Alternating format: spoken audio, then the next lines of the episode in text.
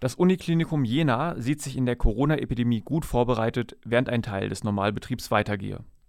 Der medizinische Vorstand Jens Maschmann sagte gegenüber der Mediengruppe Thüringen, wir sind gewappnet, aber wir transplantieren weiter, wir behandeln unsere Krebspatienten weiter, wir haben Patienten mit akuten Schmerzen, wir kümmern uns um psychiatrische Fälle.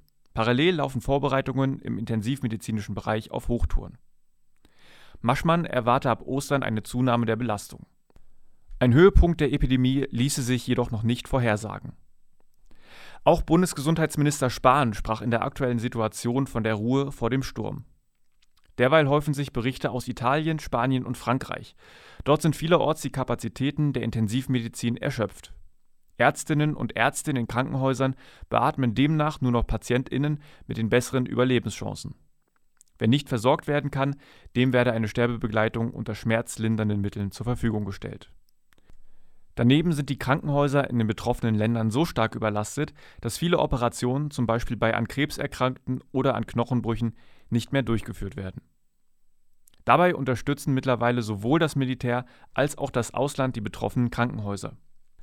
Auch in Deutschland werden derzeit Covid-19-Fälle aus der EU behandelt.